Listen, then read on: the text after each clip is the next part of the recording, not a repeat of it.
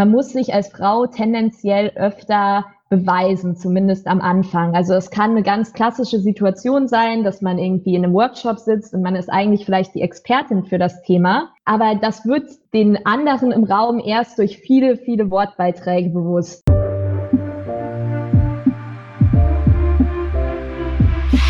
Herzlich willkommen zur Skillbyte Podcast Episode Nummer 32 Women in Tech Frauen in der IT. Abonniert unseren Podcast, wenn ihr mehr spannende Themen aus dem Technologieumfeld hören möchtet. Wenn ihr IT-Entscheider oder Fachkraft seid, ist das besonders interessant für euch. Wenn im Verlauf des Podcasts Fragen aufkommen, sendet uns gerne eine Hörerfrage an podcast.skillbyte.de und lasst uns eine Bewertung da. Da freuen wir uns immer sehr. Ebenso über die Weiterempfehlung an Freunde und Kollegen. Und heute zu diesem ganz besonderen Podcast habe ich einen ganz besonderen Gast. Hallo Franziska, ich freue mich super, dass du heute hier bist. Hallo Maurice, vielen Dank für die Einladung. Ich freue mich auch. Gerne. Ja, wir können ja keine Folge Women in Tech machen, ohne eine Frau dabei zu haben, ganz klar.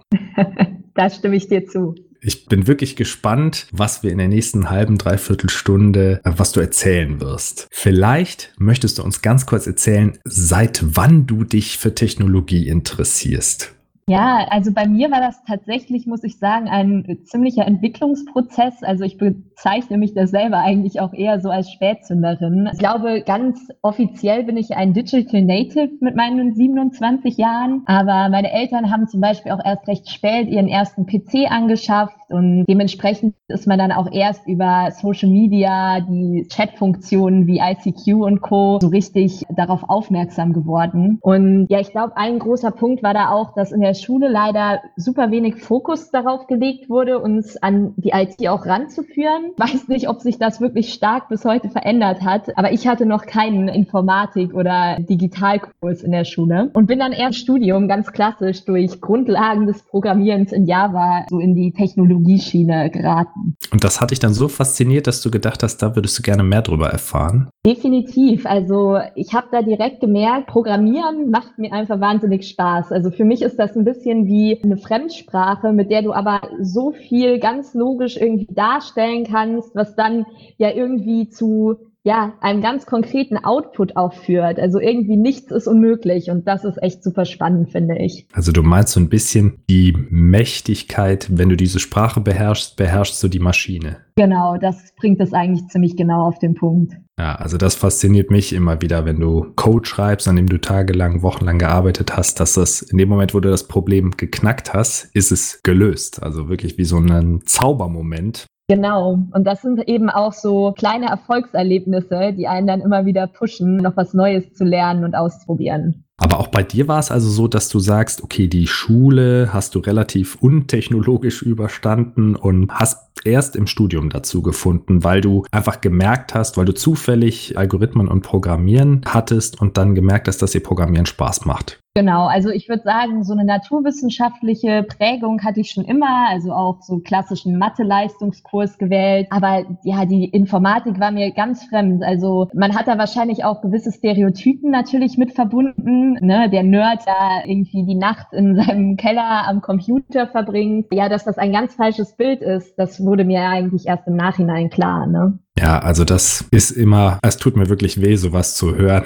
dass sich da so wenig getan hat. Ich hatte zwar Informatik in der Schule, aber auch auf einem ganz seichten Niveau, möchte ich mal sagen. Und dann so als AG noch angeflanscht, auf gar keinen Fall Pflichtkurs und ja, kann das gut nachvollziehen. Aber jetzt sind wir ja bei dir, das heißt, du hast auf einmal, der Funke ist übergesprungen und du hast festgestellt, okay, das macht mir richtig viel Spaß. Gibt es was, was dich ganz besonders bei Technologiethemen reizt, außer dieser Sprache? Also ich glaube, natürlich ist für mich auch das Bigger Picture immer wieder faszinierend. Ne? Also wenn ich mir allein meine kurze Lebensspanne bisher anschaue und überlege, was sich da weiterentwickelt hat. Also wir sprechen irgendwie mit Unternehmen wie Volocopter nun über die Option eines Flugtaxis. Wir haben Apps, die uns eigentlich in jeglichem Lebensbereich, sei das jetzt bei sowas Simplem wie Splitwise, wo du deine Ausgaben mit dem Partner teilst, ne? bis hin zu irgendwie Google Maps, was wirklich mein Leben grundsätzlich verändert hat. Ganz neue Möglichkeiten. Ne? Und ich ich sehe das alles als Riesenchance. Also ich bin eigentlich fest davon überzeugt, muss man sagen, dass Technologien unser Leben massiv vereinfachen und bereichern werden, wenn wir eben lernen, auch damit richtig umzugehen. Ne? Also da ist auch wieder das Thema Bildung. Das kommt jetzt bei uns an vielen Stellen heraus. Ein ganz, ganz großes Thema. Ne? Ja, auf jeden Fall. Und vielfach in den Medien wird ja, wenn man von Technologie spricht, wird ja wirklich nur Social Media gezeigt oder die Konsumentenseite, also Social Media, Gaming. Ne? Die Leute benutzen Technologie, um sich zu unterhalten. Und diese kreative Seite, dass ich mit Technologie etwas erschaffen kann, ein Programm erschaffen kann, Kunst erschaffen kann, ganz viele verschiedene Dinge, da wird meist nicht so drüber berichtet. Ja, genau. Und vielleicht da auch nochmal einzuhaken. Technologie oder im Technologiesektor zu arbeiten bedeutet ja jetzt nicht per se immer, muss jetzt wirklich der Software-Developer sein und den ganzen Tag programmieren. Das ist eine Komponente davon. Aber es gibt ja so viele verschiedene Berufe in dieser Welt, was vielen, glaube ich, gar nicht bewusst ist. Ne? Hm, auf jeden Fall. Jetzt warst du irgendwann ja auch mit dem Studium fertig, offensichtlich. Und dann hast du dir wahrscheinlich überlegt, hm, was mache ich denn jetzt? Und da war für dich schon klar, dass du unbedingt was mit Technologie machen willst oder sogar mit Softwareentwicklung?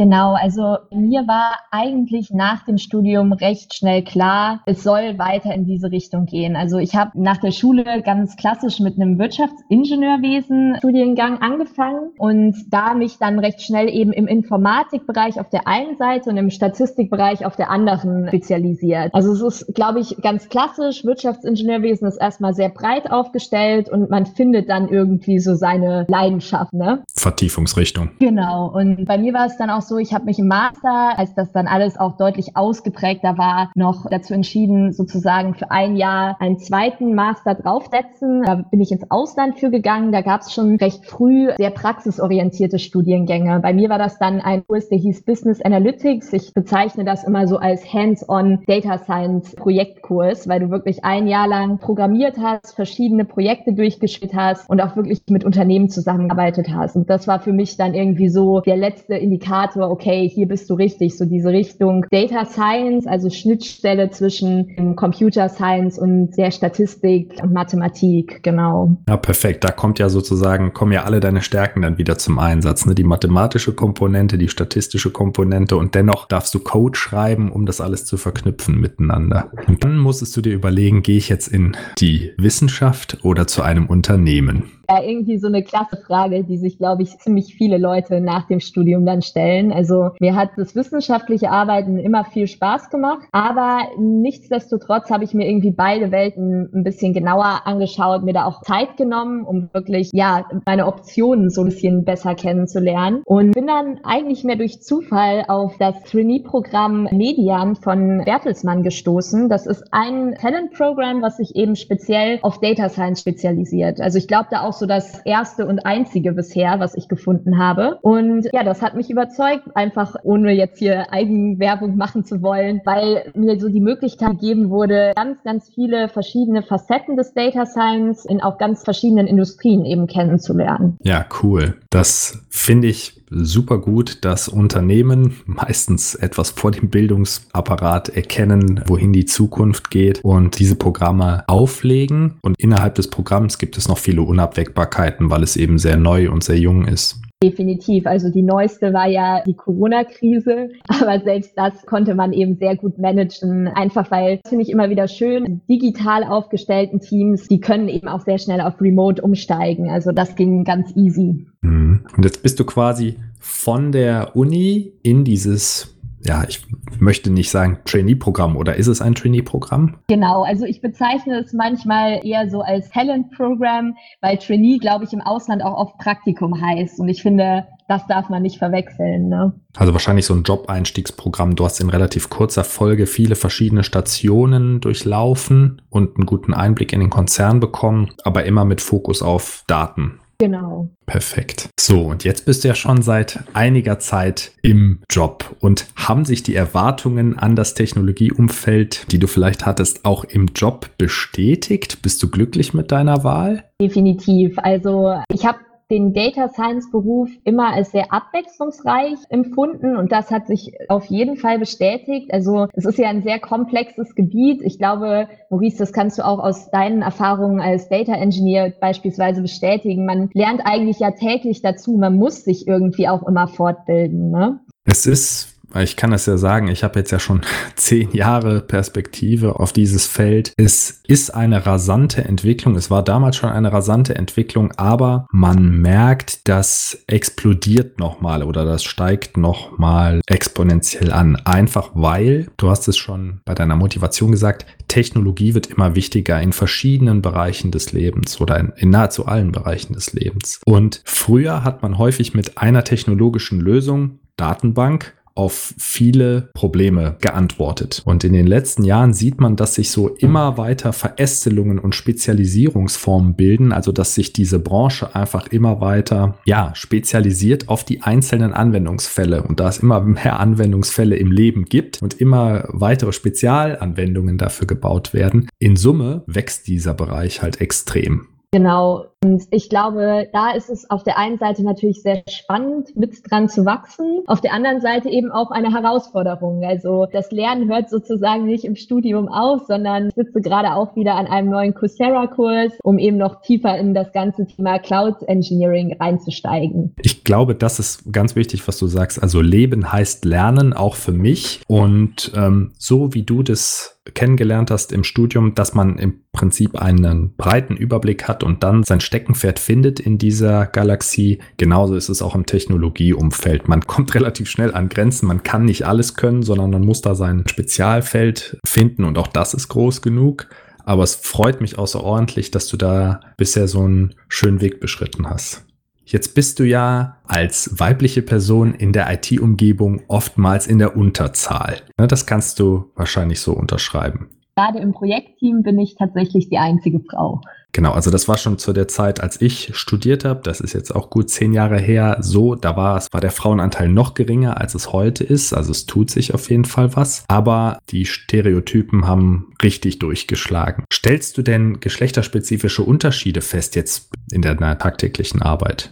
Also ich fühle mich in der Tech-Branche sehr wohl und das liegt vor allem daran, dass eben der Teamzusammenhalt wahnsinnig gut ist, dass ich nicht das Gefühl eben habe, dass es große geschlechterspezifische Unterschiede gibt. Es gibt natürlich einige Dinge, wo wir, glaube ich, soziokulturell noch so geprägt sind, dass natürlich, ja, gewisse Dinge auffallen. Ich glaube, wir alle sind von Rollenklischees ganz befreit. Und ich glaube, so ein Beispiel, was mir spontan einfällt, ist immer das Thema, man muss sich als Frau tendenziell öfter beweisen, zumindest am Anfang. Also es kann eine ganz klassische Situation sein, dass man irgendwie in einem Workshop sitzt und man ist eigentlich vielleicht die Expertin für das Thema. Aber das wird den anderen im Raum erst durch viele, viele Wortbeiträge bewusst. Und man merkt dann auch so richtig, wie sich das Verhalten gegenüber ändert. Ne? Also das ist nur so meine eigene Erfahrung, aber das wird mir von vielen Bekannten und aus meinem Netzwerk eben auch bestätigt. Und ich, ich denke, das kommt natürlich von zwei Seiten. Einmal eben, wie du es beschreibst, gewisse Stereotypen, von denen wir auch nicht befreit sind. Und auf der anderen Seite eben, dass vielleicht Frauen eben durch ihre kulturelle Prägung gewisse andere Charakter Charakteristika an den Tag legen, um mal Stichworte wie Imposter-Syndrom, was bei Frauen eben stärker ausgeprägt zu nennen oder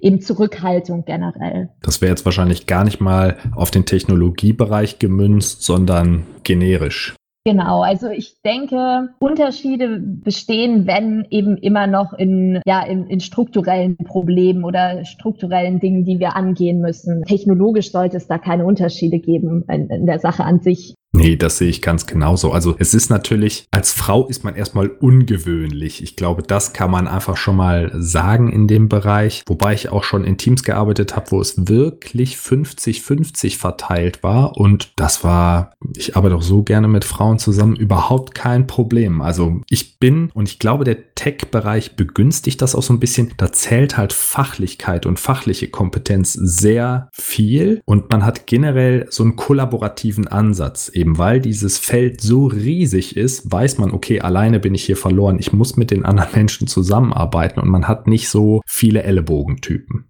Das kann ich auf jeden Fall bestätigen. Und ich glaube, das ist auch der Hauptgrund, warum ich mich in meinem Job und dem Umfeld sehr wohl fühle. Es ist ein Miteinander und niemand muss sich auch schämen, dass er irgendwie vielleicht am Anfang natürlich noch nicht die besten Programmierstarts kennt oder sich in gerade diese komplexen Sachverhalte auch immer neu reinarbeiten muss, sondern da ist viel Teamarbeit gefragt und auch immer, ja, willkommen, würde ich sagen. Ja, genau. Also, weil eben dieser Riesenbereich als Einzelperson kaum zu beherrschen ist und man darauf angewiesen ist, von Außenstehenden oder was heißt Außenstehenden, anderen Projektmitgliedern zu lernen und dann eben auch lernen möchte. Ne? Also, das glaube ich, es gibt keinen IT-Menschen, der sagt, nö, ich habe genug gelernt und lerne jetzt nichts mehr. Ist mir noch nicht untergekommen. das würde auch nicht lange gut gehen, glaube ich.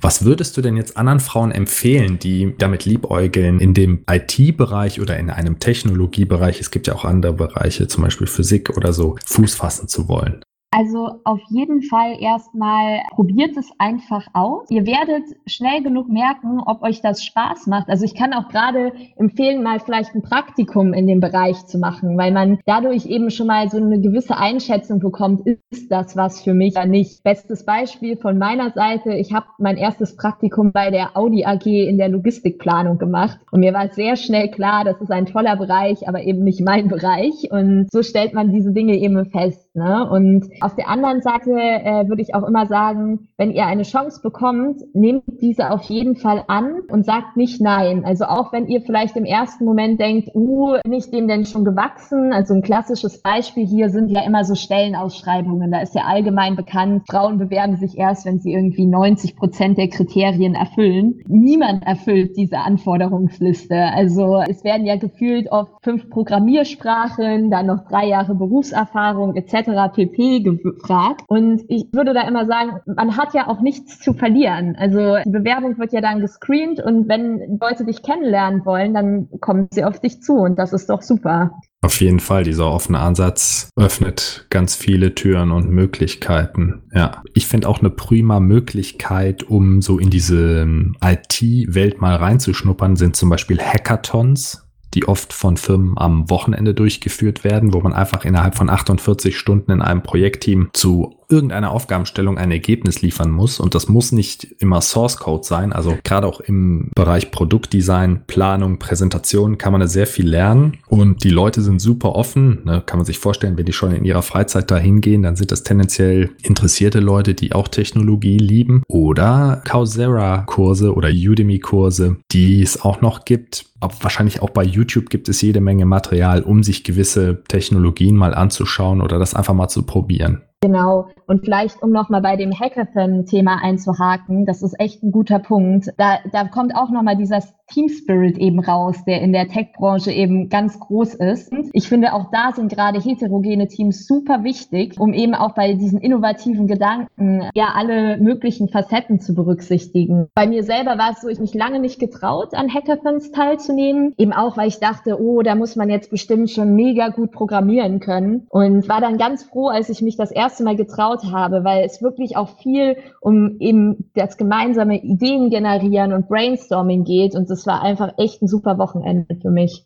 Ja, also ich habe auch schon einige gemacht, aber wahrscheinlich ist das jetzt auch wieder so ein Stereotyp. Ich habe mich nie nicht getraut, sondern ich hatte immer am meisten Spaß, wenn ich da hingegangen bin mit mindestens einer Person, die ich irgendwie kannte. Also das wäre auch noch eine Empfehlung von mir. Nehmt einen Freund, nehmt eine Freundin mit, meldet euch zusammen an.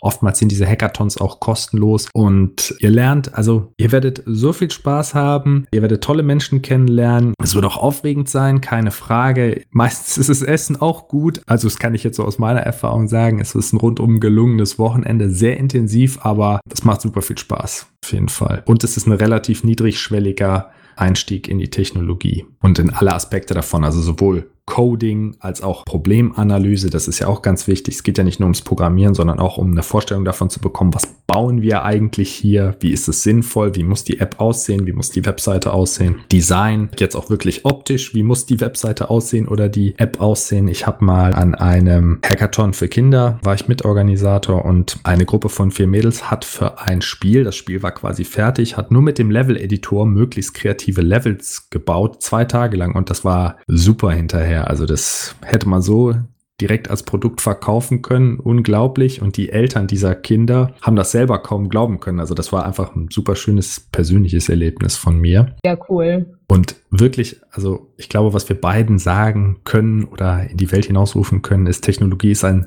super großes, spannendes Feld und niemand muss Angst davor haben und schon gar nicht sich damit zu beschäftigen und da einzutauchen. Genau, es ist auch manchmal etwas traurig. Also mir sagte auf diesem Hackathon ein Waldorfschüler, dass, also das ist jetzt auch schon ein paar Jahre her, es war glaube ich 2017, dass bei ihm an der Schule alle elektronischen Geräte verboten sind und man sich damit gar nicht beschäftigen dürfe. Das ist natürlich ein Wahnsinn, wenn man sich das überlegt, dass da Kinder nicht lernen, wie man eine E-Mail schreibt oder im Internet etwas recherchiert, eine Reise bucht, einen Mietwagen besorgt oder so. Also bitte, bitte, liebe Eltern, macht das nicht. Die digitale Bildung ist genauso wichtig wie normale Bildung. Ja, definitiv. Also du sprichst da den super wichtigsten Punkt an. Bildung muss eben in der Schule und so früh wie möglich ansetzen in jeglichen Bereich. Und wenn der digitale Bereich bei uns mittlerweile so einen Stellenwert einnimmt, dass ja wirklich jeglicher Bereich unseres Lebens davon geprägt ist, dann muss das eben ein zentraler Bestandteil sein. Hm, auf jeden Fall. Hast du denn schon mal Freundinnen oder Bekannte ermutigt, die vielleicht so an der Schwelle standen und nicht wussten, traue ich mich das, kann ich das, dass du gesagt hast, ja, du musst das probieren? Also ich bin sehr froh darüber, dass ich in meinem Studium und auch schon in der Schulzeit immer sehr starke weibliche Mentorinnen an der Seite hatte, die mich selber auch darin bestätigt haben, Dinge einfach mal auszuprobieren. Und natürlich ist es mir eine Herzensangelegenheit, das auch weiterzugeben. Also ich sehe mich mittlerweile auch als Mentorin. Bist du?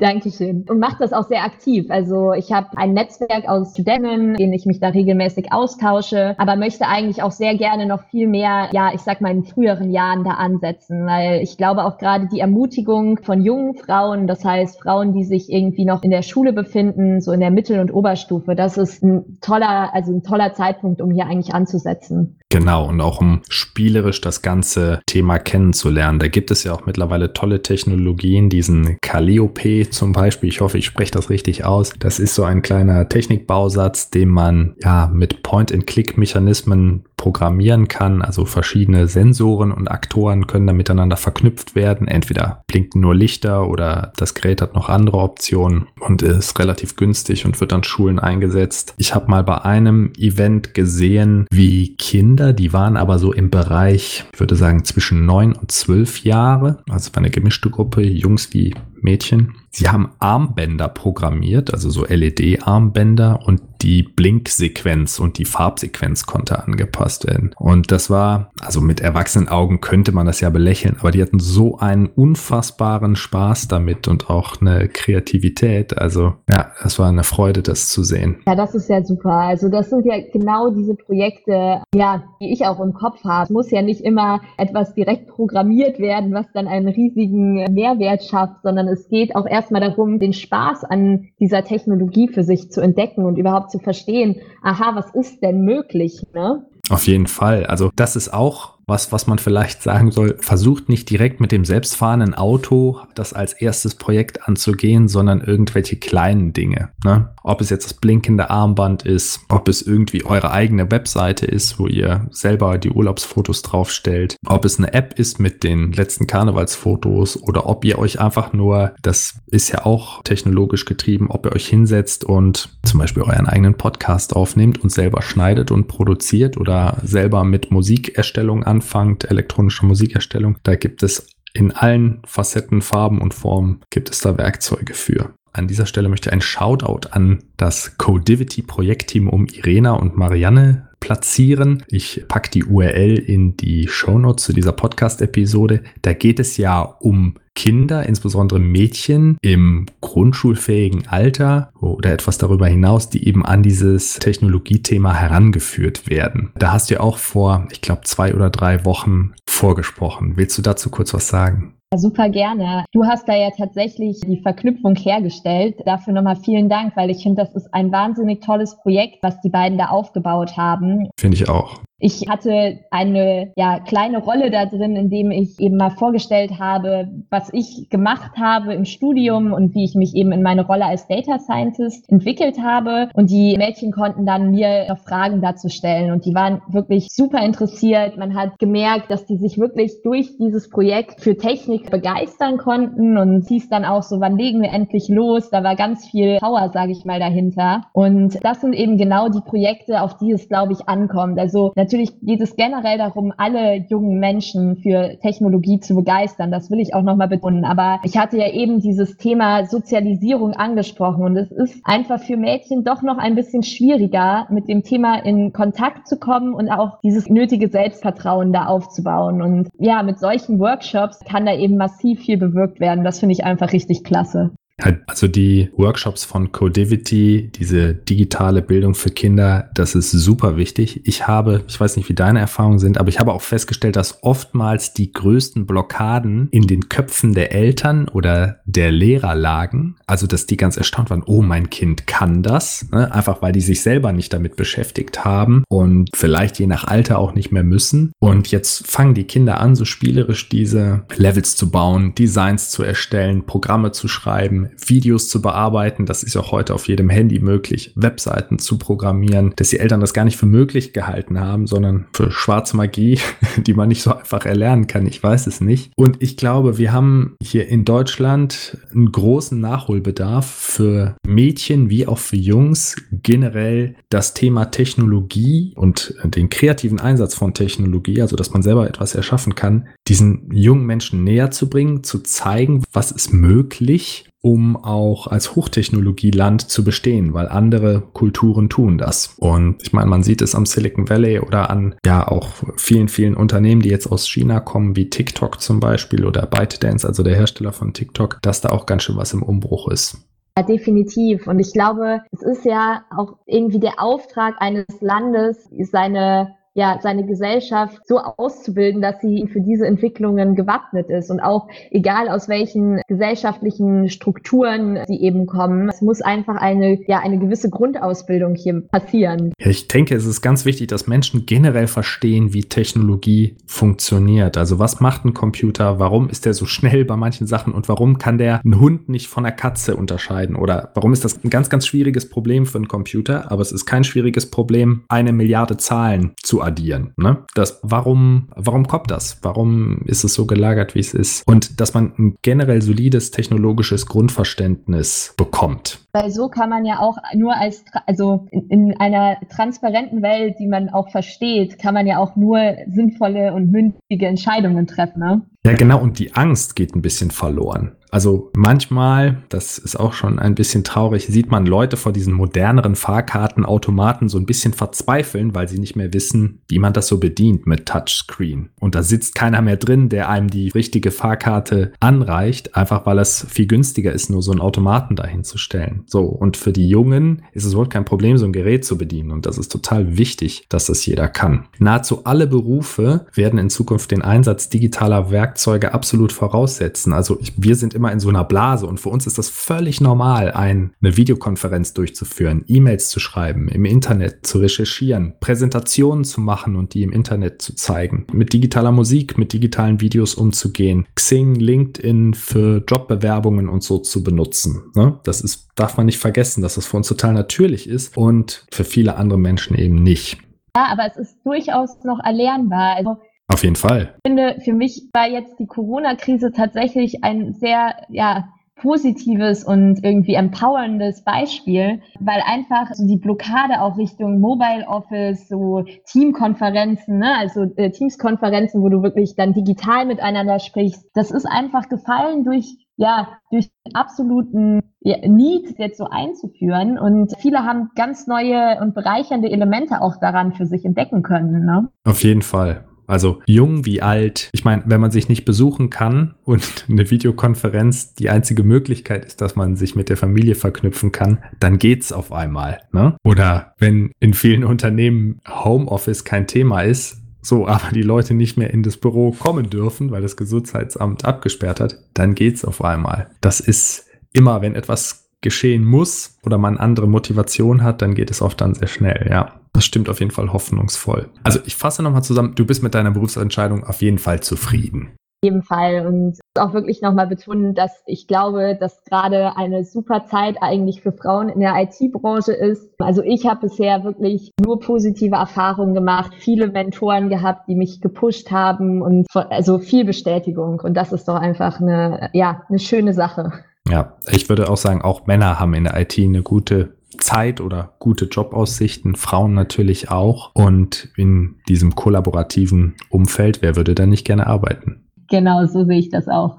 Und vielfältige Aufgaben gibt es auch. Und Bedarf ist natürlich auch da. Mir bleibt vielleicht noch zu sagen, wirklich an alle Frauen oder generell alle IT-Begeisterten da draußen, wenn euch das Thema reizt, schnuppert einfach mal rein. Ihr werdet, glaube ich, begeistert werden von dieser Welt. Und genau, ansonsten dir, Maurice, herzlichen Dank für die Einladung. Das war ein super spannendes und ja, bereicherndes Gespräch. Danke. Ich gebe das gerne zurück. Vielen, vielen Dank, dass ich dich heute hier im Podcast haben darf. Wenn unsere Zuhörer Fragen haben oder Feedback zur Podcast-Episode, können Sie uns gerne eine E-Mail schicken an podcast.skillbyte.de. Wir freuen uns immer über Bewertungen oder wenn ihr den Podcast abonniert. Empfehlt uns auch an eure Freunde und Kollegen weiter. Wenn ihr Informationen zu mehr spannenden Technologiethemen haben möchtet, schaut auf skillbyte.de slash blog vorbei. Franziska, ich wünsche dir noch einen schönen Abend. Ja. Danke.